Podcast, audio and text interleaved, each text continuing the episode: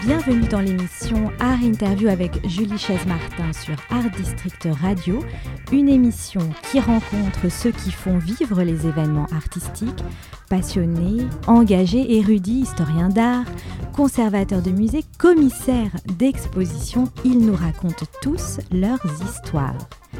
Aujourd'hui, j'ai le plaisir de recevoir Alexis Merle-Dubourg, historien d'art, chercheur, spécialiste de Rubens. Bonjour Alexis Merle-Dubourg. Bonjour Julie. Alors, vous êtes effectivement spécialiste de la peinture flamande. Votre monde, c'est cette époque, le XVIIe siècle, les Flandres, notamment Rubens. Vous avez participé à de nombreuses expositions, vous avez été commissaire de nombreuses expositions liées à cette époque, notamment sur Van Dyck ou Jordaens, par exemple. Euh, plus récemment, vous êtes commissaire d'une exposition sur Gaspard de Crayer euh, au musée des Flandres à Cassel. Mhm.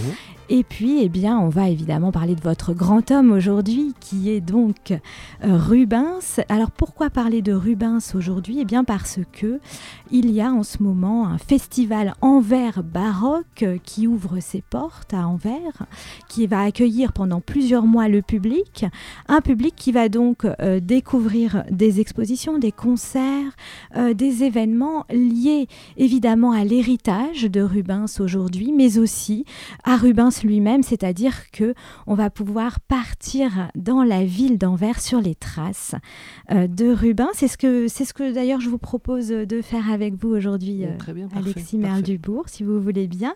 On va essayer effectivement de retrouver, de suivre les pas de Rubens à Anvers à travers cette émission, évoquer plusieurs lieux, puisque Anvers baroque, c'est aussi parler euh, de la ville, donc de ses églises, de ses parcs, de ses places. Et notre promenade artistique commence aujourd'hui en 1608, puisque 1608, eh bien, euh, c'est la date du retour de Rubens à Anvers. Il vient de passer huit ans en Italie.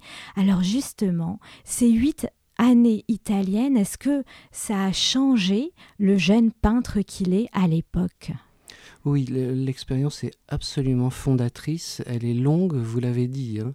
Euh, elle n'est pas singulière en elle-même. La plupart des peintres nordiques se, ruent vers l'Italie euh, depuis, euh, depuis la fin du Moyen Âge, depuis la Renaissance. L'Italie, c'est déjà une promesse d'une expérience de vie. Hein. Ce sont des, hommes qui sont jeunes, qui ambitionnent d'achever leur formation là-bas. Puis l'Italie, c'est toutes les promesses possibles. C'est un musée à ciel ouvert, c'est euh, là où les choses se font. C'est euh, la production artistique dans ce qu'elle a de plus aventureuse, de plus excitante.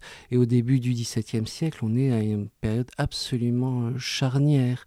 Rome attire comme un aimant les artistes de toute l'Europe. Et euh, parmi ces artistes, il y a effectivement le, jeune, le jeune Rubens qui est, qui est un maître. Hein. Il, est, il, a, il, a, déjà accédé à, à, ce statut capital pour exercer la profession de peintre qui est le statut de maître à Anvers en 1598. Et en 1600, c'est le grand départ. Hein. En mai 1600, il part, euh, il part pour l'Italie. Alors, vous venez de le dire, c'est une époque charnière, ce mmh début du XVIIe siècle.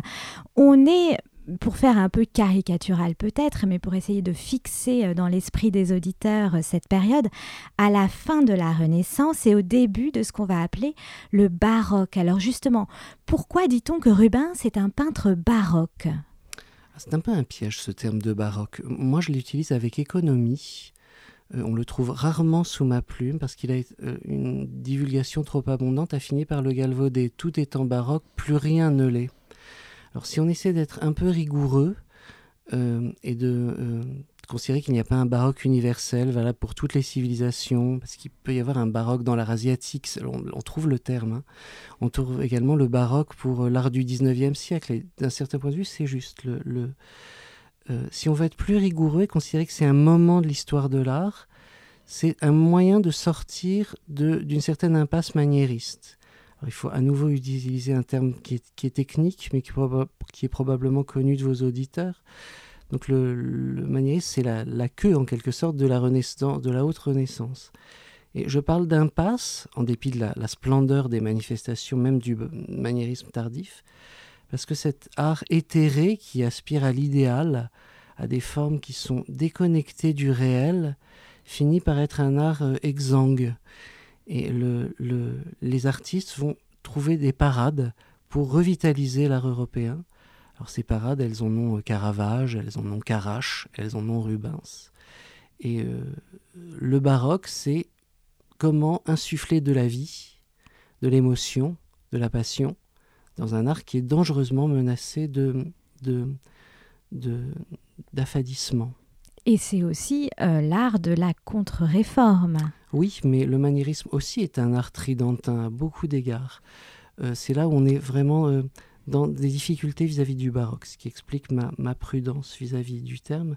Oui, oui, évidemment. Le, défi du protestantisme a conduit l'Église à reconsidérer le rôle de l'image, rôle très traditionnel, un hein, rôle médiéval, comme truchement de la foi.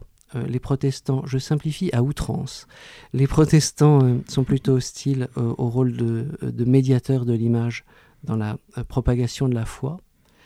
Et ça se traduit notamment dans la patrie de Rubens par des crises iconoclastes, c'est-à-dire qu'on entre dans les églises et les plus motivés des, protestants, les calvinistes notamment, ravagent retables, sculptés, peints. Donc à Anvers, il y a eu ce genre d'événement. Oui, à Anvers, on est un peu plus légaliste, on est un peu plus prudent, on décroche et on rend les œuvres aux, gens. Euh, Donc on ne détruit pas. on détruit aussi, mais ça n'est pas les orgies de mm. destruction qu'on peut, auxquelles on a pu assister euh, ailleurs. Et en général, comme les œuvres sont patronnées par des riches euh, bourgeois, on considère qu'ils ont la propriété pour les œuvres. Il n'est pas rare qu'on leur restitue simplement.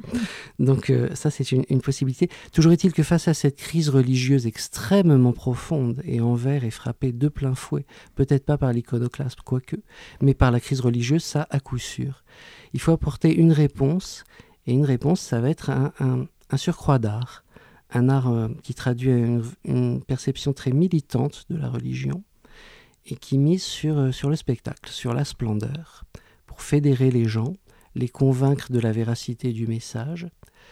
Euh, voilà, donc effectivement, le baroque et l'art religieux ont partie liée d'une manière très étroite, très intime. Et le baroque va effectivement euh, envahir un peu toutes les formes d'art, c'est-à-dire qu'avec Rubens, évidemment, on parle beaucoup de la peinture, mhm. mais euh, comme vous venez de le dire, il y a aussi des manifestations artistiques euh, telles que des pièces de théâtre, par exemple, ou des grandes festivités, mhm. et l'architecture, bien sûr. Alors, est-ce que quand Rubens arrive en 1608 à Anvers, il y a déjà des églises construites dans le style qu'on appelle baroque, c'est-à-dire un petit peu sur le modèle de l'église du Jésus à Rome? Non, pas, pas proprement parler. Euh, il y a un petit temps de retard dans la diffusion des modèles. Par ailleurs, euh, euh, ça n'est pas, ça n'est pas tabula rasa Anvers. Hein. C'est une ville qui a une tradition architecturale qui est extrêmement intense et qui a une tradition qui est globalement gothique. Pour aller vite. Donc, Anvers jouit d'une cathédrale de toute beauté, hein, Notre-Dame d'Anvers qui est un modèle de cathédrale gothique entre Amiens et, Cologne, si vous voulez. L'héritage, il est celui-ci. Il est d'un euh, gothique renaissance flamand. Donc il va falloir un peu de temps pour acclimater d'autres modèles et Rubens va être un des agents de cette euh, acclimatation euh, parce qu'il a une connaissance de l'architecture qui est très large, qui excède la connaissance que peuvent avoir le, le peintre moyen en quelque sorte. Mais Rubens est, vraiment un modèle d'homme de connaissance universelle. Hein. On parle de uomo universal et, ça, ça, s'applique très bien à son cas. C'est un homme qui est curieux de tout, qui a une tête politique, qui est grand lecteur, qui connaît l'histoire bien. C'est une intelligence extrêmement vive, toujours en action, euh, une mémoire prodigieuse. Donc voilà, il a une pluralité de dons qui, s'étendent à l'architecture. Alors justement, on parle d'Anvers et de son architecture. C'est l'occasion peut-être d'essayer euh, de commencer un parcours baroque à Anvers mhm. sur les traces de Rubens. Vous parliez effectivement de cette grande cathédrale qui est magnifique euh, au cœur de la ville d'Anvers.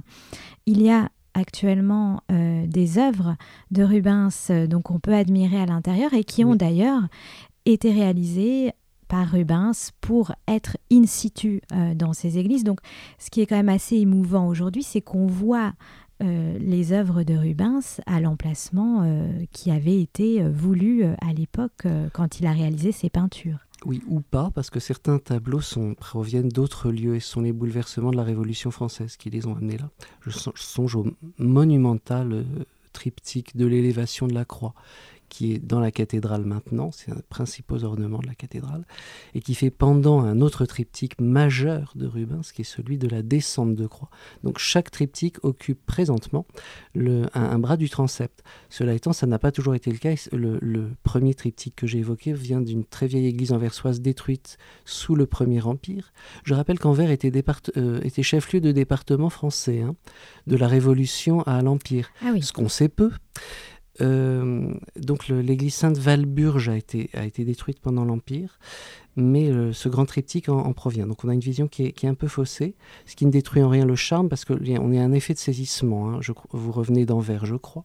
Tout à fait. Et je, je, recommande vraiment chaleureusement à vos auditeurs un séjour à, à la cathédrale et particulièrement à ceux qui sont un peu dubitatifs pour Rubens, ceux qui, ont une image, euh, vous savez, des grosses dames. Euh, parce que même ceux-là, même les plus sceptiques, et j'en ai conduit là-bas, finissent par euh, avoir la mâchoire inférieure qui se décroche légèrement devant la puissance de ces deux triptyques. J'ajoute qu'il y a d'autres œuvres visibles de, Rubens, et pas des moindres en ce moment. Il y a notamment ce qu'on appelle le, Christ à la paille, une épitaphe en fait. Ça a été conçu pour un riche particulier et son épouse. Et donc c'est le Christ mort euh, sur de la paille, le Christ à la paille. Et euh, on appelle ça le triptyque Mikkelsen aussi. Et c'est une œuvre absolument majeure. Hein. Peut-être le premier endroit où il faut aller pour avoir une intelligence un peu fine, être un peu séduit par le sujet, euh, même malgré soi, c'est la cathédrale, vraiment.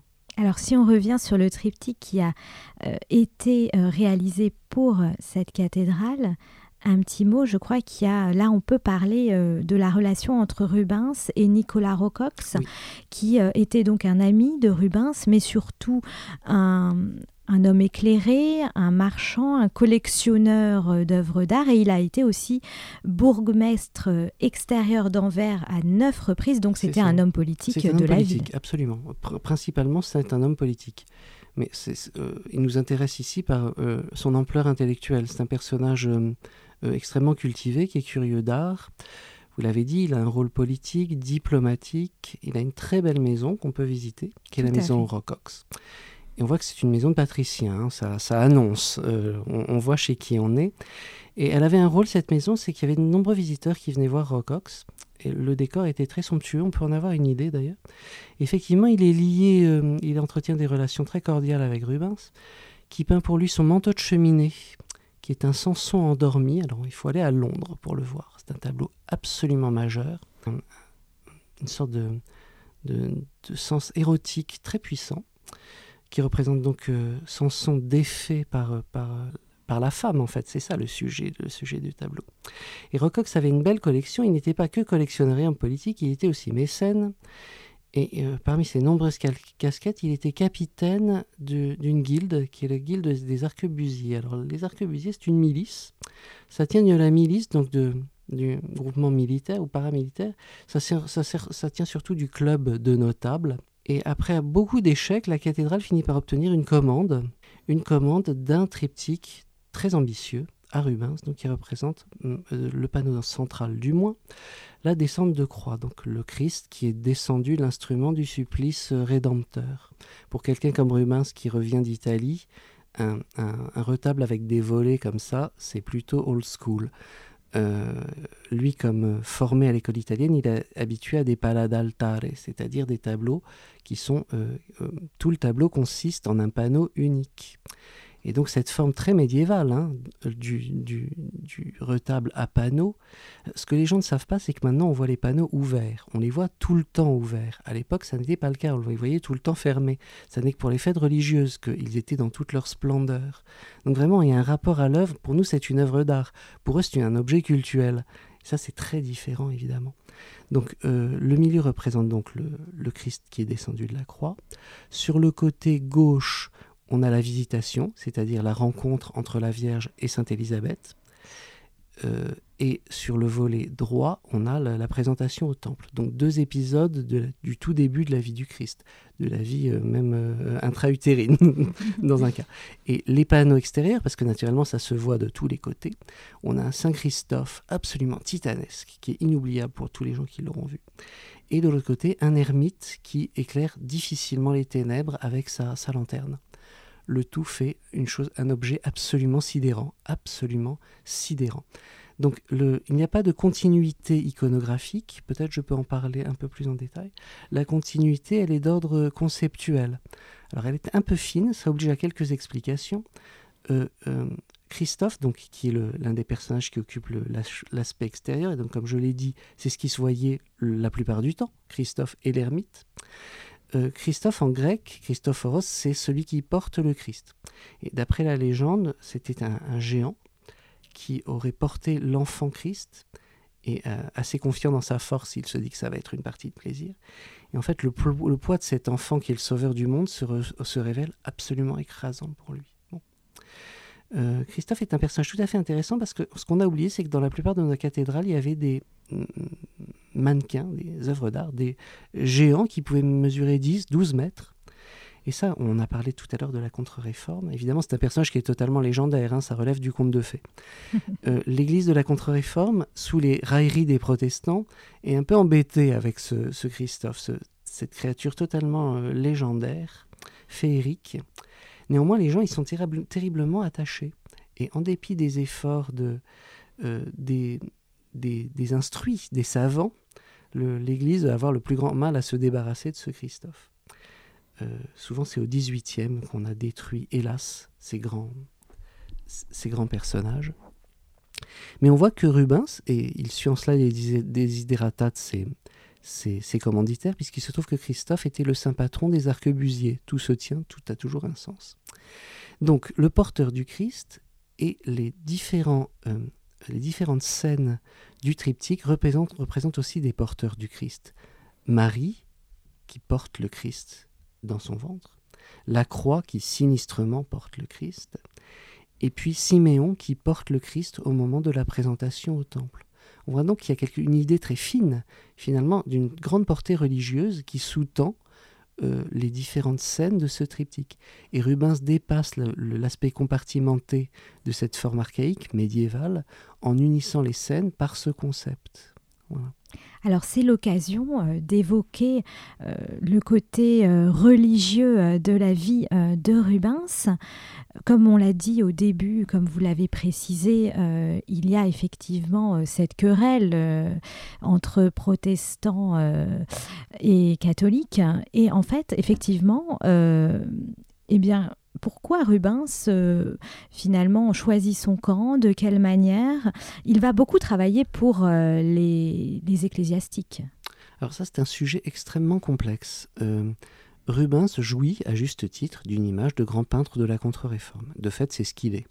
Il a abondamment travaillé pour le clergé régulier, séculier, il a fourni énormément d'églises en toutes sortes de tableaux religieux, c'est vraiment un marché pour lui. Hein. Euh, je voudrais pas néanmoins le présenter comme un cynique, parce que je ne peux, rien ne me permet de douter de la sincérité de, de sa foi.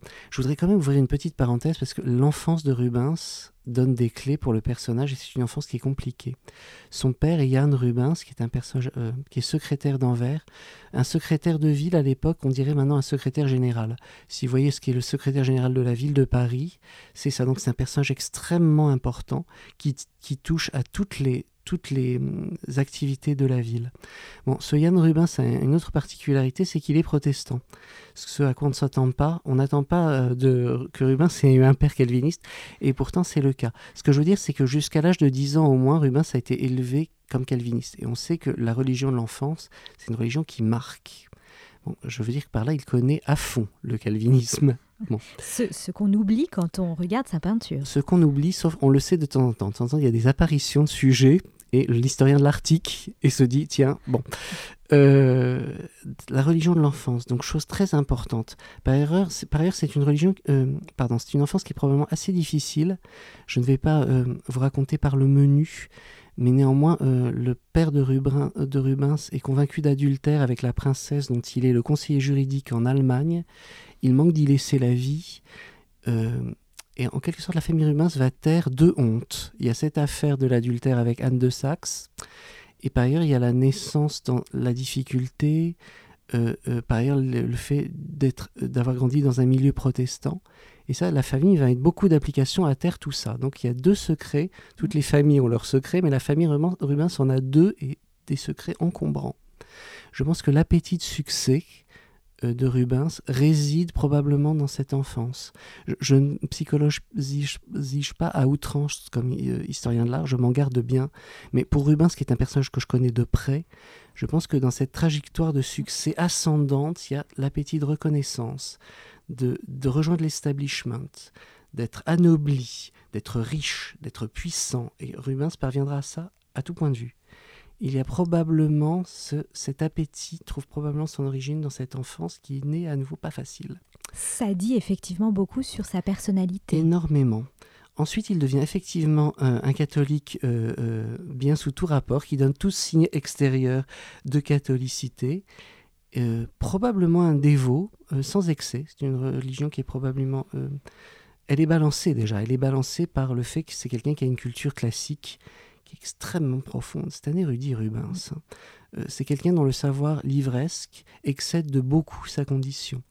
Les peintres, la trajectoire normale, c'est qu'on entre apprenti enfant, on est compagnon, maître, bref, on n'a pas beaucoup le temps de lire. Lui, il a fait un peu l'école latine, à Anvers. C'est la tradition familiale, hein. c'est une famille d'érudits. Son père a fait droit à Rome, à Padoue. C'est euh, Harvard, Padoue, si vous voulez. Hein. C'est ce qui se fait de mieux comme université, euh, c'est ce qui est fait de plus savant comme milieu. Hein. Il a un frère qui est très érudit, Philippe, le frère chéri. Euh, qui meurt malheureusement en 1611, nouvelle crise probablement. Euh, qui a le même profil que lui, un grand lecteur, lit le latin, rudiment de grec. Vous voyez, ça le situe au sommet de ce qui est possible pour un artiste à l'époque. Et il allie cette très grande connaissance livresque classique à une piété qui est intense. Euh, ce dont a besoin l'Église, c'est une, une, forme très robuste de religiosité, et quelqu'un comme Rubens est tout à fait à même de fournir une religiosité qui est euh, où, le sang palpite, qui est vivante, mais qui est en même temps très érudite. Pour revenir rapidement sur le triptyque, euh, en fait, l'image est saturée de citations classiques. Et c'est un moyen d'unir la religion chrétienne dans lui donner une forme païenne, de christianiser l'héritage classique. C'est-à-dire que, deux exemples rapides, le Saint Christophe, euh, dont je vous ai parlé tout à l'heure, figure titanesque, dérive très immédiatement de l'Hercule Farnèse, sculpture qui évidemment qui fait partie du bréviaire, un des, des artistes à l'époque, c'est une des grandes sources. Quant au, Christ euh, descendu de la croix, il y a des réminiscences du Laocoon, à nouveau sculpture, les deux étaient visibles à Rome à l'époque. L'Hercule Farnèse est, est, à Naples maintenant, mais peu importe. Le Laocoon est toujours à Rome, dans les collections du Vatican. Et ça, n'importe quel étudiant en peinture va prendre des relevés de ça. Rubens, bien qu'il soit un, étudiant prolongé, euh, tire des dessins absolument prodigieux du Laocoon, du torse du Belvédère, de l'Hercule Farnèse, et ensuite ça, euh, ça infuse dans sa peinture, et on voit ce tableau éminemment chrétien qui est saturé de, de, références païennes. Donc ça, c'est très Rubens comme, euh, comme type d'infusion. Alors, ce qui peut être intéressant aussi à mentionner, vous me direz si, si je dit une chose qui n'est pas fausse, euh, c'est qu'on peut peut-être aussi euh, évoquer euh, une certaine admiration que Rubens a pu avoir pour Caravage. Et notamment à travers un tableau qui se trouve à l'église Saint-Paul, je crois. Ah, alors il s'y trouvait. Il s'y trouvait. Et il est à Vienne maintenant, au Kunsthistorisches, donc c'est la Madone du Rosaire. Vous avez raison, tableau majeur. Alors justement, dans ce tableau majeur, il s'inspire peut-être de Caravage? Alors euh, voilà toute l'histoire. Donc euh, l'église Saint-Paul est une église du Moyen Âge, c'est l'église des Dominicains, ordre puissant, très puissant.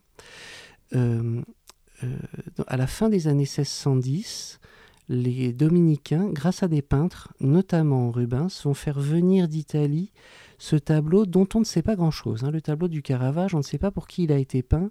Le milieu dominicain est sûr puisqu'il représente Saint Dominique qui euh, euh, est l'affaire du rosaire. Donc d'après la légende, Saint Dominique aurait été incité par la Vierge à encourager les, les, croyants à, la pratique du rosaire. Alors ce serait un peu long de, dire en quoi ça consiste par le menu. Donc le rosaire est une pratique dévotionnelle qui consiste à prier avec le chapelet. Donc le chapelet, on voit ce que c'est. Ça peut avoir 50 ou 150 grains on dit un Ave Maria à chaque grain et on en escompte des bénéfices spirituels. En tout cas, les dominicains sont acharnés à la promotion du rosaire. Donc Rubens va voir ce tableau. Oui, Rubens le connaît, il connaît très bien l'art de Caravage. Il a joué un rôle dans l'acquisition euh, de la mort de la Vierge qui est du Caravage, donc qui est au Louvre maintenant, par le duc de Mantoue, qui est un de ses patrons euh, padrone en, en, Italie. Est-ce qu'il rencontre Caravage Ça, on n'en sait rien, c'est possible. Caravage est un personnage tellement difficile que ce serait-il bien entendu mystère. En tout cas, ils sont à Rome, présents au même moment, euh, jusqu'à la fuite de Caravage du moins. Euh, le tableau vient peut-être de Naples, le tableau jadis à Saint-Paul. Il a été. Euh, euh, l'empereur Joseph II s'en est emparé en 1786. Et maintenant, c'est un des nombreux trésors du Kunsthistorisches Museum. Toujours est-il que, évidemment, il y a cette présence de Caravage à Anvers, présence qui est directe, hein, et qui va avoir une influence tout à fait intéressante sur les peintres anversois. on ne peut pas qualifier absolument Rubens de caravagesque. Je veux dire que c'est un personnage qui est trop ample, il dépasse un peu cette notion. Néanmoins, il y a des, des, accès de Caravagiste dans sa peinture. Il y a des peintres qui deviennent, qui se convertissent entièrement à Caravage, même brièvement. Jordan traverse une période absolument caravagesque. Mais, mais Rubens, ça s'équilibre avec d'autres euh, influences. Il enfin si, jamais ce serait, il y a des tableaux qui sont vraiment caravagesques. Mais disons que cette présence de Caravage dans la peinture de, euh, de, de Rubens se dilue avec d'autres, d'autres éléments. Quoi qu'il en soit, son, son admiration pour Caravage ne fait aucun doute. Et puis il y a quand même quelque chose de fascinant dans cette église Saint-Paul où vous avez ce Caravage majestueux qui est visible pendant, pendant plus d'un siècle.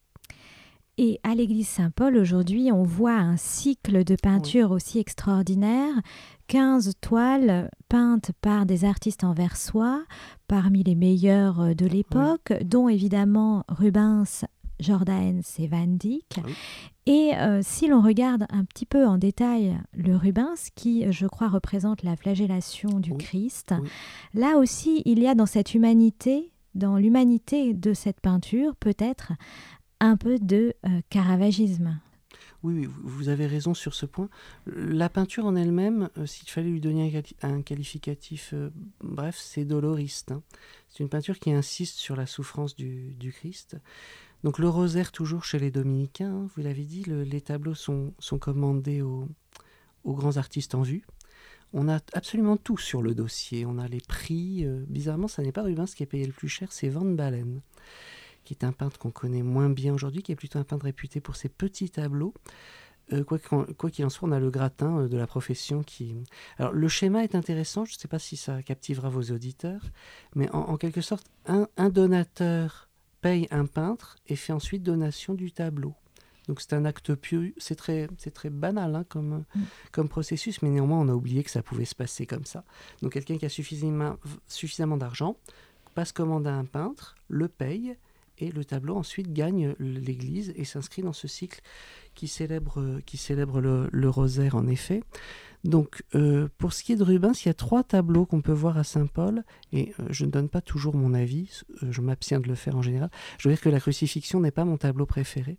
on peut voir une Sagra Conversation et qui est à mon avis, un tableau plus, important, qui est un tableau plus précoce, hein, qui est un tableau qui date de la, du retour de, Rubens, vous avez dit 1608 tout à l'heure.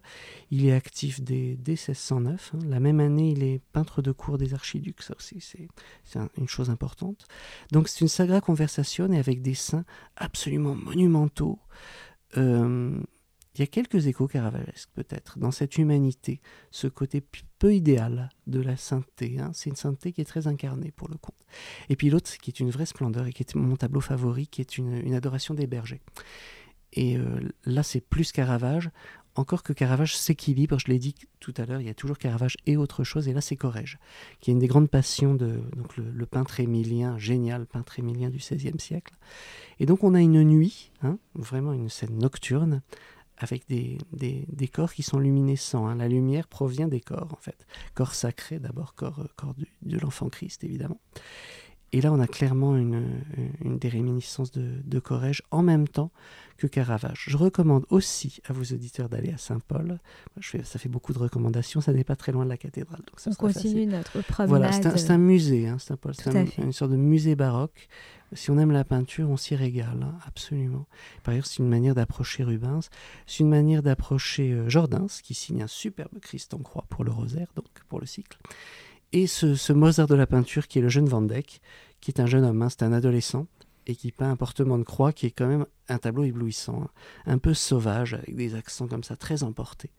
Jeune Van Dyck mettra un peu de temps à régler sa peinture. Là, c'est un jeune homme très épidermique, qu'on sent sur les nerfs et qui a des moyens picturaux qui sont déjà éblouissants.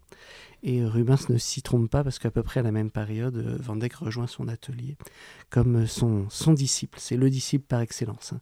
C'est le meilleur des disciples. Et d'ailleurs, Rubens, qui est avare de compliments en général, dit le meilleur de mes disciples. Donc ça, ça a valeur d'onction, hein, en quelque sorte, quand Rubens dit ça. Après, on peut faire sa route et Van Dyck fera une route magnifique, en effet. Alors Rubens, c'est vraiment le grand homme euh, à l'époque à Anvers. Vous parlez de son atelier justement. Euh, à quel moment cet atelier prend une ampleur particulière? Alors, l'atelier est une, est une, question évidemment fascinante et mal comprise euh, de, nos contemporains. On est intoxiqué par la notion d'autographie. Ça, ça vient du 19e. Hein, c'est l'artiste solitaire qui travaille dans ce, sous, les toits. Bon, Rubens, c'est évidemment le contraire. Hein. C'est un artiste courtisan, euh, un artiste de cour. Alors, à nouveau, courtisan, c'est devenu une insulte. Ça n'est pas le cas à l'époque. Euh, qui est peintre de cour des archiducs, donc qui sont les, les, souverains des Pays-Bas espagnols, des Pays-Bas méridionaux. Il obtient des archiducs, ce qui est déjà très étrange de ne pas travailler à, Bruxelles. La cour est à Bruxelles, mais à Anvers. Et il y établit euh, très vite un atelier euh, qui est, l'un des ateliers les plus, productifs du siècle. À nouveau, ça a joué d'une mauvaise réputation, cette notion. On voit la manufacture tout de suite. Et de fait, c'est une manufacture. Hein. Il y a des réflexes qui sont, euh, qui sont, pré-industriels dans ces grands ateliers flamands. Je veux dire que l'idée, c'est de raccourcir le temps de production. Et pour ça, on standardise, on uniformise. Mais ça ne veut pas dire que la production est médiocre. La clientèle est très exigeante tant laïques que, que, que, religieuses. Ce sont des gens qui connaissent la peinture, surtout à Anvers. Euh, Anvers domine la peinture flamande parce que Anvers a la clientèle la plus exigeante. C'est très stimulant pour les artistes d'avoir des gens. Vous, pouvez pas, vous ne pouvez pas leur fourguer des tableaux. C'est des gens qui, qui veulent, qui sont euh, intrusifs dans, qualitativement, qui veulent des sujets précis, qui ont une idée très exacte de ce qu'ils attendent. Et pour ça, Rubens, il lui faut des relais et il va organiser un atelier qui est extrêmement bien rodé. La production est gigantesque. Euh, prenez l'inverse de, de, de, Rubens, même dans l'historiographie, qui est Poussin, le peintre français du, du XVIIe. Poussin, c'est 250 euh, tableaux, si vous voulez, pour une vie qui est sensiblement égale en durée. Bon, Poussin n'a pas d'atelier à proprement parler, mais Rubens, si on est, même si on est euh, très puriste, hein, si on écarte tout ce qui est trop atelier, si vous gardez Rubens tout seul, Rubens et atelier, mais où il est prégnant dans les tableaux, vous avez, je ne compte pas les dessins, hein, les esquisses et les peintures. Vous avez 1300, 1400 tableaux conservés. Vous voyez le nombre de guerres en Europe, l'ampleur des destructions, 1400. Donc si vous faites ça par calendrier, vous voyez le débit c'est quand même une, productivité qui est extrême et le niveau qualitatif est impressionnant. Il y a des tableaux réputés d'ateliers qui sont excellents. Donc voilà, il faut essayer de, chausser les bonnes lunettes pour comprendre cette peinture du XVIIe, bannir deux, trois idées, euh, le peintre solitaire euh, euh, qui insulte le bourgeois. voilà, Rubens c'est un peintre qui a voulu le succès, qui l'a eu au-delà de tout, qui a eu besoin d'un outil pour produire, qui l'a forgé, avec, euh, avec toute son intelligence, toute sa connaissance du métier. il faut euh, essayer de sortir de son esprit cette notion de est-ce Rubens Est-ce de Rubens Où est la main de Rubens Il y a des tableaux où il intervient assez peu et qui sont néanmoins des Rubens, parce qu'il les a conçus, parce qu'il il en a surveillé l'exécution, parce qu'il a, il a patronné tout le processus, il le suit d'assez près. Au total, ça fait des très bons tableaux quand même. Même si quand Rubens est à la manœuvre, évidemment, c'est au-dessus. C'est au-dessus. Il n'y a rien à dire. Bon. Alors cette vie foisonnante qui a vu euh, la création euh, de milliers de tableaux avec donc tous ses élèves. ça dit aussi effectivement bon, sur sa personnalité, sur ce, cette recherche de succès. À l'époque, que disaient ses contemporains de Rubens? En fait, ce succès qui, joue contre lui maintenant, hein, cette richesse. On parle de businessman. Voilà, voilà. Et puis par ailleurs, courtisan, ça sent sa servitude, son, esprit servile. Bon. Évidemment, pour l'époque, c'est le contraire. C'est toujours L'historien doit toujours expliquer, ce qui est un monde lointain pour nous. Hein. Les schémas mentaux sont, ont beaucoup changé. Ça fait 400 ans. Ça fait 400 ans. À beaucoup d'égards, ils sont nos frères, et à d'autres, sur d'autres questions, c'est un monde qui est aussi distant que peuvent être des civilisations à l'autre bout du monde. Donc il y a un travail d'explication à fournir. Il est certain que ça, ça, ça contribue à son prestige pour le XVIIe siècle. Le fait qu'il soit plusieurs fois anobli, par plusieurs souverains. C'est peu banal, hein. il y a des peintres qui sont anoblis, mais bon, l'essentiel du... Si on arrive à être bon bourgeois, c'est déjà pas mal. Lui, il est anobli rien moins que par le roi d'Angleterre et par le roi d'Espagne, donc c'est bien ça. Euh, il, est, il est diplomate et pas diplomate occulte, parce que ça aussi, on, sait que des peintres ont joué des rôles. C'est commode d'être peintre pour faire passer des messages, vous voyez, pour faire un mm. peu de, on dirait, de renseignement dans le monde de l'espionnage moderne. Et il fait ça, de fait. Mais il ne fait pas que ça. Il est diplomate accrédité, et par le roi d'Espagne, qui est le personnage le plus prestigieux. C'est la superpuissance, l'Espagne. Bon, c'est une superpuissance déclinante, peut-être, mais c'est une superpuissance. Et Philippe IV, qui est le roi à l'époque, voit d'assez mauvais œil ce peintre à qui on prétend faire jouer un rôle dans sa diplomatie, considère ça comme peu honorable pour le roi d'Espagne. Le roi d'Espagne est particulièrement jaloux de ce type de, choses. Donc il, n'a pas d'autre choix que de l'anoblir. Il faut lui donner un peu de lustre à ce Rubens qui tâte de la diplomatie. Donc on, l'anoblit.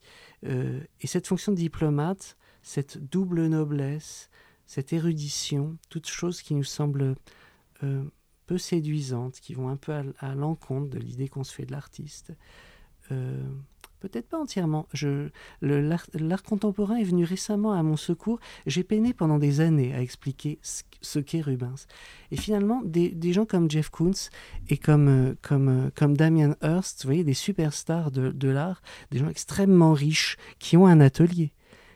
Damien Hirst a besoin du truchement de l'atelier pour produire un requin dans un aquarium de formol, si vous voulez. On a absolument besoin de.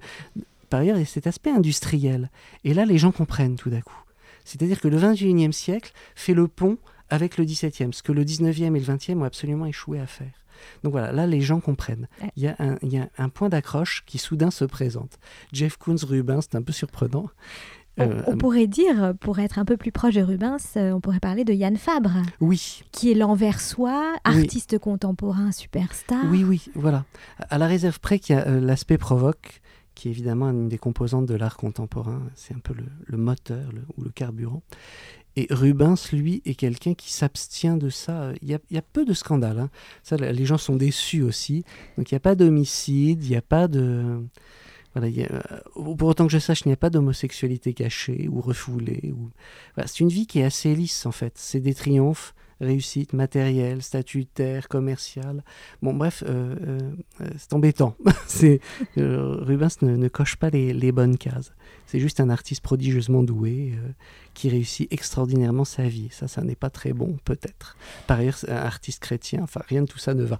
Mais nonobstant, j'encourage même les plus sceptiques à euh, donner sa chance à Rubens et lui donner sa chance, c'est aller voir sa peinture. Parce que je pense que même si on est rebuté par les grosses dames, les fameuses grosses dames, même si cette érudition, ce christianisme en majesté peut avoir... Il y a un moment, si on aime la peinture, on va trouver un tableau ou même un détail dans un tableau qui va vous renverser simplement.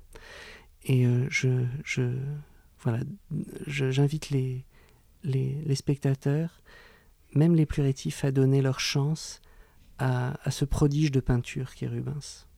Parce que voilà, c'est un personnage qui, par son ampleur, par son talent, domine absolument la culture occidentale. C'est un des jalons de la culture, de la culture européenne, Rubens. On a beaucoup parlé de sa peinture, évidemment. Est-ce qu'on arrive un petit peu à la fin de sa vie, là, maintenant, puisque c'est bientôt la fin de l'émission euh, Est-ce que finalement le style de Rubens a changé? Est-ce qu'en 1640, quand il meurt, il peint différemment qu'en 1608 Alors effectivement, c'est quelqu'un qui a une carrière assez longue. Hein. il est actif entre la fin des années 1590 et 1640, il peint presque jusqu'à la fin, il est perclus de gouttes à la fin, les pinceaux lui tombent des mains, hélas. Euh, oui, évidemment. L'éventail de production a, ce site fascinant, c'est qu'il passe de style en style avec une grande facilité, toujours investi, toujours juste dans le style qu'il exploite, mais avec cette capacité de pouvoir ensuite s'en dessaisir pour passer à autre chose. Pour euh, s'intéresser aux dix dernières années, pour aller vite, deux, trois choses caractéristiques et cruciales. D'abord Venise. Euh, Rubens a toujours beaucoup aimé la peinture vénitienne. Les grands Vénitiens, Tintoret, Titien, Véronèse jouent comme autant de référents pour lui, et ça de manière continue, dans, le, dans la durée. Néanmoins, le fait qu'il aille euh, euh, à Madrid et à l'Escurial à la fin des années 1620 euh, lui procure une sorte de retour de, de Titien, parce qu'il se trouve que les rois d'Espagne ont une collection hors ligne de Titien que euh, Rubens, pour se désennuyer un peu, parce que la vie de courtisan, c'est beaucoup attendre, hein, attendre qu'on vous parle, attendre qu'on vous reçoive, fait des copies des tableaux de Titien et, euh, euh, à l'échelle, et très fidèle, et qui témoigne d'un amour de Titien qui est extrêmement sincère. La conséquence de ce retour de Titien dans sa peinture, c'est qu'il y a un néo-vénétianisme qui est extrêmement important dans sa peinture dans la fin de sa vie, euh, ce néo-vénétianisme est d'ailleurs un phénomène européen. Hein. On, voit ça chez d'autres artistes. Néanmoins, Rubens, à travers son, charisme, son pouvoir d'entraînement, va jouer un grand rôle dans ce euh, euh, néoticianisme qui apparaît dans la peinture européenne dans les années 20, surtout 30. Il y a d'autres cas. Van Dyck est aussi un peintre néoticianesque à beaucoup, beaucoup d'égards. Euh, Crayer est également un peintre qui euh, trahit une influence de Venise, d'autant plus surprenante que Crayer, lui, n'a jamais, jamais bougé de chez lui. C'est un peintre extrêmement sédentaire. Et néanmoins, par toutes sortes de vecteurs, de biais, il appréhende, il appréhende Venise. Bon, cette composante néo-vénitienne est vraiment un des traits caractéristiques de la peinture tardive de Rubens. Autre chose, le paysage, surprenant chez ce personnage qui est par excellence un, peintre d'histoire, euh, un peu dégoûté de la société un peu euh, ermite de luxe. Euh, Rubens a une propriété à la campagne qui est Edstein. C'est une sorte de euh, château avec des champs autour. Et il va y vivre la plupart du temps à la fin de sa vie il, y, occupe une sorte de retraite savante. C'est ce qu'on appelle l'osium dans le monde romain. Je ne sais pas si la notion vous est, familière. Bref, les, Romains riches, puissants, avaient une sorte de loisir érudit à la campagne qu'on qu'on appelait l'osium. C'est là où on cultivait sa personnalité, on cultivait les, lettres, euh, à l'écart du monde. C'est exactement ce que Rubens va faire il va se livrer pour lui-même, ça n'est pas destiné au marché, à une activité de paysagiste absolument sidérante de beauté et surtout visionnaire. C'est-à-dire qu'en puissance, il y a tout le paysage européen qui est dans le paysage tardif de, de Rubens. C'est-à-dire les Anglais ne vont pas s'y tromper au XIXe siècle. Et euh, euh, tout le paysage anglais qui va être tellement important pour la naissance de l'impressionnisme. Les Français adorent considérer que l'impressionnisme est, est un mouvement typiquement français, mais sans peinture anglaise, à beaucoup d'égards, il n'y a pas de, d'impressionnisme. Et sans Rubens, il n'y a pas ce paysage anglais. Donc tout, tout se tient. Je, à nouveau, j'encourage les gens à, se, aller voir ces tableaux. Il y a mon tableau favori, recommandation, Londres, Courtauld, la, la, galerie du Courtauld. Il y a un paysage euh, à l'étoile filante, paysage nocturne, qui est une des plus belles choses qu'on puisse voir. Hein. vraiment, tout à fait cessante. Il faut partir. Donc il faut aussi s'éloigner un petit peu d'envers. et, mais ça n'est pas très loin. Et parcourir l'Europe euh, à la recherche des plus beaux Rubens. L'été est propice au, déplacement, donc le Courtauld et, et, et Anvers. Voilà, deux choses importantes pour mm. Rubens. Venise, donc un, une surinvestissement dans le coloris, quelque chose de toujours plus chatoyant, de toujours plus beau, de toujours plus scintillant, et puis le paysage. Voilà, ça c'est pour résumer à outrance, la fin de la carrière de Rubens, c'est le paysage et Venise. Alors, on a euh, traversé différents lieux d'Anvers euh, avec vous, Alexis Merle-Dubourg. On est allé à la cathédrale, on est passé un petit peu chez Nicolas Rocox euh, dans sa maison. On a évoqué l'atelier de Rubens, évidemment un atelier qu'on peut voir aujourd'hui à la maison Rubens qu'il faut visiter à Anvers. on est passé par les églises baroques, on a parlé de l'église Saint-Paul, on aurait pu également parler euh, de l'église Saint-Charles-Borromée et de l'église Saint-Augustin, où il y a aussi une histoire liée à Rubens. Et puis, euh, eh bien, on va terminer à l'église Saint-Jacques, puisque euh, là, on peut voir le tombeau de Rubens. Oui, effectivement, on peut voir le tombeau de Rubens avec un tableau d'autel qui est un Rubens tardif, à nouveau une Sagra Conversazione très euh, italienne et très néo-vénitienne. Donc ça recoupe ce que je vous disais tout à l'heure. L'endroit n'est pas facile d'accès, alors je, préviens les gens, éventuellement on peut, se, on peut tomber un mauvais jour, un jour de fermeture et il faut faire confiance au personnel de l'Église. Euh, c'était un lieu touristique, cette, cette, avant, quand le culte des grands hommes était plus pratiqué en Europe, on s'y rendait en, pèlerinage. Euh, d'autant que la maison n'était pas un musée, c'était chez des particuliers, donc ça n'était pas accessible comme maintenant. Donc on allait, les artistes allaient faire leur dévotion euh, à Rubens. Je ne voudrais pas trop m'avancer, mais je crois que Delacroix, qui est un grand fan de Rubens, hein, c'est un admirateur éperdu de, de, Rubens, et il fait le, tour des musées, des églises en, Belgique. Je crois me rappeler qu'il visite le, tombeau. Mais disons que c'est une sorte de passage obligé pour les touristes, les amoureux de peinture, euh, grands bourgeois cultivés. Tout le monde allait voir cette, euh, ce, tombeau euh, avec épitaphe et, et tableau d'autel qui, à lui seul, justifie la visite. C'est vraiment un très beau tableau. Donc ce sont des saints rassemblés, absolument splendides dans leurs atours, leurs plus beaux habits des habits quasiment princiers. Tableau très baroque et à nouveau très, très vénitien. Alors, je crois qu'on a fait un grand tour euh, avec Rubens euh, dans la ville d'Anvers, donc qu'il faut aller visiter. Pourquoi pas cet été, puisqu'il y a ce festival Anvers baroque euh, qui a lieu. Et j'avais envie d'évoquer en fin d'émission avec vous, Alexis Merle-Dubourg, justement euh, à l'occasion de ce festival en verre baroque, il y a donc des expositions, dont une exposition euh, sur une peintre un peu méconnue, enfin même oubliée par l'histoire de l'art. Peut-être un petit mot pour inviter euh, les auditeurs à aller découvrir cette peintre contemporaine de Rubens, une femme alors, euh, une fois n'est pas coutume, une femme qui est remise en lumière à travers une exposition euh, qui euh, commence donc en juin et qui se terminera en septembre à Anvers. cette femme s'appelle Michaelina Vautier. Oui. Alors, qui est-elle en quelques mots, juste pour nous donner un avant-goût? Alors localement, on, prononce le, W ou E, mais ça ne change rien au mérite de la peintre, de la peintresse. Oui, alors l'histoire de l'art est très perméable aux gender studies, ce qui va nous valoir euh, un flot d'âneries, ça on peut miser dessus, mais il y a aussi des très bons côtés, et notamment cette réhabilitation des peintres femmes. Alors il y en a beaucoup plus qu'on ne croit. On croit généralement que c'est exclusivement un milieu masculin, ça n'est pas vrai. Il y a des très bonnes peintresses et euh, elle est wallonne, euh, Michaelina. Euh, ce que les gens d'Anvers vont peu mettre en, exergue, je pense. Quoi qu'il en soit, c'est une contemporaine, mais elle est beaucoup plus jeune. Hein, ça n'est pas la, même génération. Elle est de 1617. c'est une artiste intéressante parce que elle a une trajectoire de peintre. Il faudrait dire un petit mot d'une consoeur qui est Judith Leister, qui travaille à Harlem. Euh, c'est aussi un, peintre très doué que j'aime beaucoup. Il se trouve que quand elle va, elle va épouser un autre peintre qui s'appelle Molnar, et elle va cesser de peindre. Et ça dit beaucoup euh, du milieu, du de la condition de la femme à l'époque. Et elle va euh, arrêter de peindre alors qu'elle a un talent qui est très très considérable.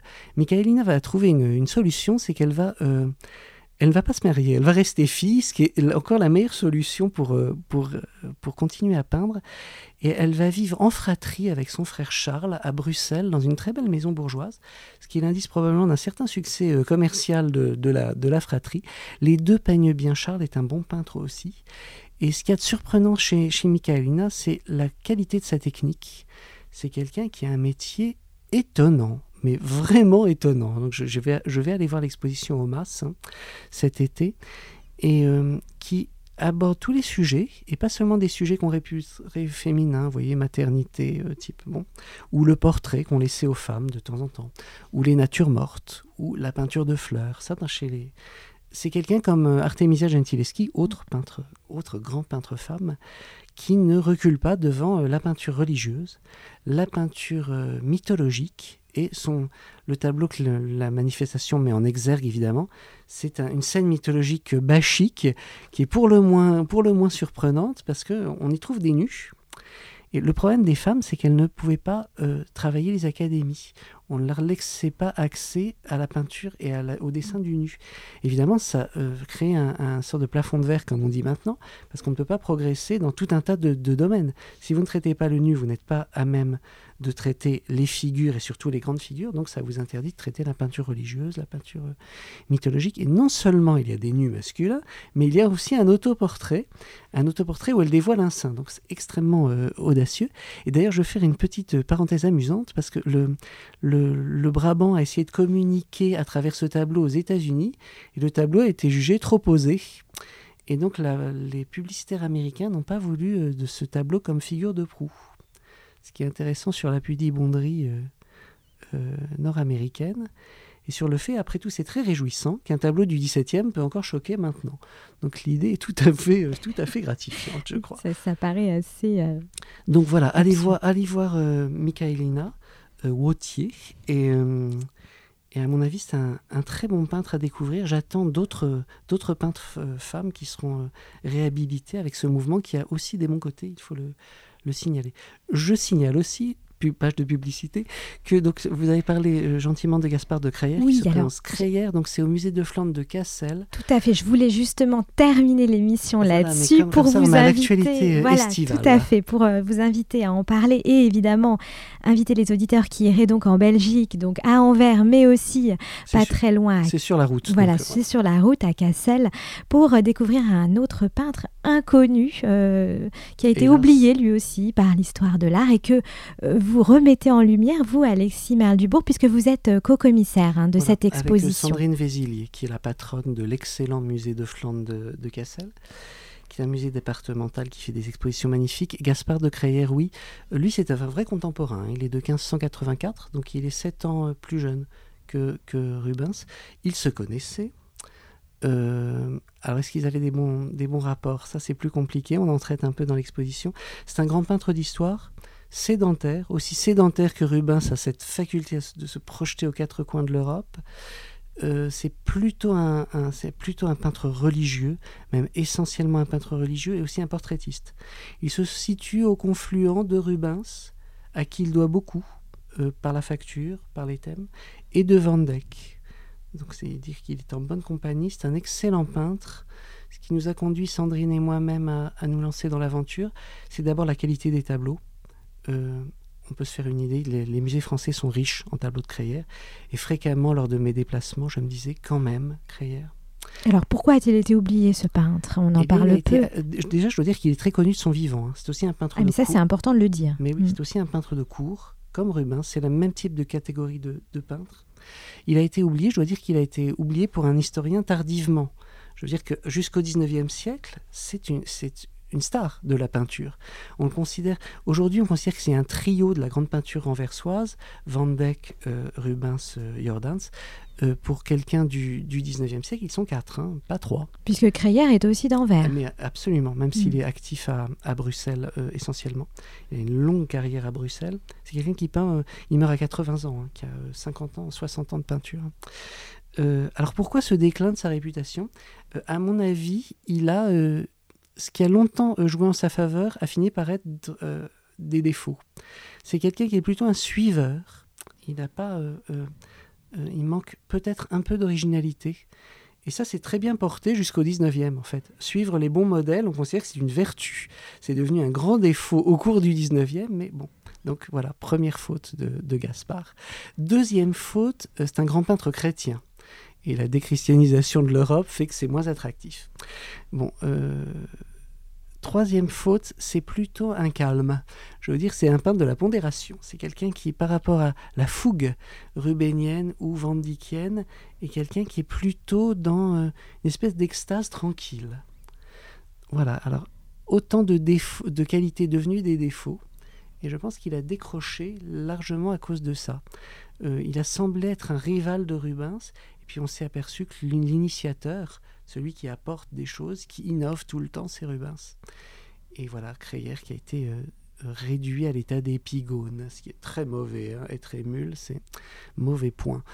Euh, néanmoins, c'est un grand peintre qui peint excellemment, qui, qui possède son métier supérieurement. Et j'invite à nouveau les gens à aller se faire une idée par eux-mêmes et ne pas se dire si ça n'est pas connu, ça n'est pas intéressant. Il y a des tas de choses que les gens ne connaissent pas et qui sont néanmoins très intéressantes. Ce que je veux dire, c'est que la grande peinture flamande, ça n'est pas trois noms. C'était des dizaines d'artistes excellents. Parmi ces dizaines d'artistes, il y a de, euh, Gaspard de Crière. C'est vraiment une occasion en or de découvrir un grand peintre euh, oublié. Merci beaucoup Alexis Merle-Dubourg. Euh, on a envie du coup euh, d'aller découvrir autant Rubens que évidemment, comme vous venez de le dire, sortir un peu des sentiers battus et euh, aussi avec cette curiosité artistique aller mm. découvrir eh bien d'autres personnalités de l'époque, de ce grand XVIIe siècle flamand. Anvers, évidemment, à l'époque était une ville foisonnante qui a donc eu un âge d'or artistique hein, euh, à cette époque. Envers Baroque, le festival actuel, donc euh, qui se tient euh, tout le mois de juin et pendant plusieurs mois jusque euh, même au début de 2019 pour certains événements, eh bien c'est l'occasion pour tous les amoureux de l'art, soit de l'art ancien d'ailleurs, soit de l'art contemporain. Oui, c'est aussi un, bastion de l'art le plus, le plus pointu Anvers. Tout à fait. On a parlé d'Yann Fabre tout à l'heure. Il y a un autre grand artiste anversois qui s'appelle Luc Tuymans et qui est aussi donc un artiste contemporain euh, aujourd'hui. on peut voir une œuvre au masse d'ailleurs. Dont on peut voir une œuvre au masse. Euh, je crois qu'il va être il est commissaire d'une euh, exposition pour euh, effectivement ce festival en verre baroque. Donc il y a tout un programme à aller découvrir et en tout cas évidemment l'occasion eh bien de visiter la ville d'Anvers à travers une promenade baroque comme on vient un petit peu de le dessiner dans cette émission avec plusieurs lieux importants qu'on a évoqués. Il y en a d'autres. C'est à vous maintenant d'aller eh bien mettre un œil ici ou là et puis en fonction de vos intérêts évidemment euh, euh, partir voilà sur les traces de Rubens. C'est ce qu'on a fait avec vous Alexis Merle-Dubourg. Vous êtes spécialiste de Rubens. Je rappelle que vous avez passé de nombreuses années de votre vie euh, de recherche sur Rubens. C'est votre grand homme, vous aimez à le dire. Vous avez fait une thèse sur Rubens. Vous continuez évidemment les recherches. Vous avez, je crois, eh bien participé aussi à un volume de cette grande épopée euh, d'histoire de l'art. La saga du corpus rubénianum. Voilà, exactement. Peut-être un mot qui va conclure l'émission là-dessus. le, corpus, c'est l'une des entreprises d'érudition les plus euh, fascinantes du, du 20e, 21e siècle. Ça consiste donc à établir le, catalogue général, définitif, de l'œuvre de Rubens. On dit que c'était une entreprise titanesque. Euh, ça dure. le premier volume a été publié en 1969. Donc vous voyez, j'ai publié le dernier. Euh, le dernier à ce jour, hein, parce que ça oui, il y en a d'autres à venir. Ça pas fini. Voilà, il y aura une maison. Ça doit faire 50 volumes à la fin. Enfin voilà, c'est une sorte d'encyclopédie de la période moderne à travers le prisme Rubens. C'est ça finalement le corpus rubénianum.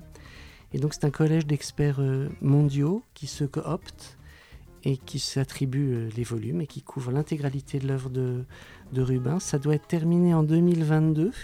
Alors, est-ce que ce sera terminé en 2022 On ne sait pas. Euh, voilà, en tout cas, j'ai eu le plaisir, l'honneur de contribuer à cette entreprise d'érudition avec un volume sur la galerie Henri IV, qui est donc une œuvre méconnue de Rubens et inachevée, qui aurait dû compléter la galerie Médicis. Donc, tout le monde connaît la galerie Médicis qui est au Louvre, qui est donc la série de tableaux peints pour le musée du Palais du Luxembourg et Marie de Médicis. Il aurait dû être, euh, cette série aurait dû être complétée par une deuxième sur la vie d'Henri IV, de même que la galerie Médicis et la vie de Marie de Médicis. Et Rubens, pour plein de raisons compliquées, je reviendrai vous expliquer. Oui, alors je crois qu'on fera une deuxième émission, peut-être sur cette galerie ou plusieurs. Mais... Et, euh, Rubens voilà, a, dû, euh, a dû jeter l'éponge, ce qui a été l'un des plus graves échecs de sa, de sa carrière. Et voilà, j'ai eu le, la chance de faire ce volume et ça a été un véritable plaisir, honneur, comme une thèse bis sur Rubens. Voilà. Et oui, puisqu'il y a évidemment plein d'autres choses à dire sur Rubens. Là, on s'est cantonné évidemment au Rubens anversois. Hein, C'était le thème de cette émission. Mais évidemment, on peut parler du Rubens italien, du Rubens qui a donc servi Marie de Médicis, qu'on connaît un peu mieux en France puisque les tableaux sont au Louvre. Mais ça, évidemment, ce sont d'autres sujets. Donc, je vous réinviterai avec plaisir, Alexis Merle-Dubourg. En tout cas, merci beaucoup à vous d'avoir participé à cette émission sur euh, Art District Radio. Je vous remercie. Et puis, je vous dis eh bien, bon séjour à Anvers si vous y allez. Et puis évidemment, euh, aux auditeurs également, un bon séjour à Anvers, une bonne fin d'émission et une bonne suite d'écoute de nos programmes. Merci à vous.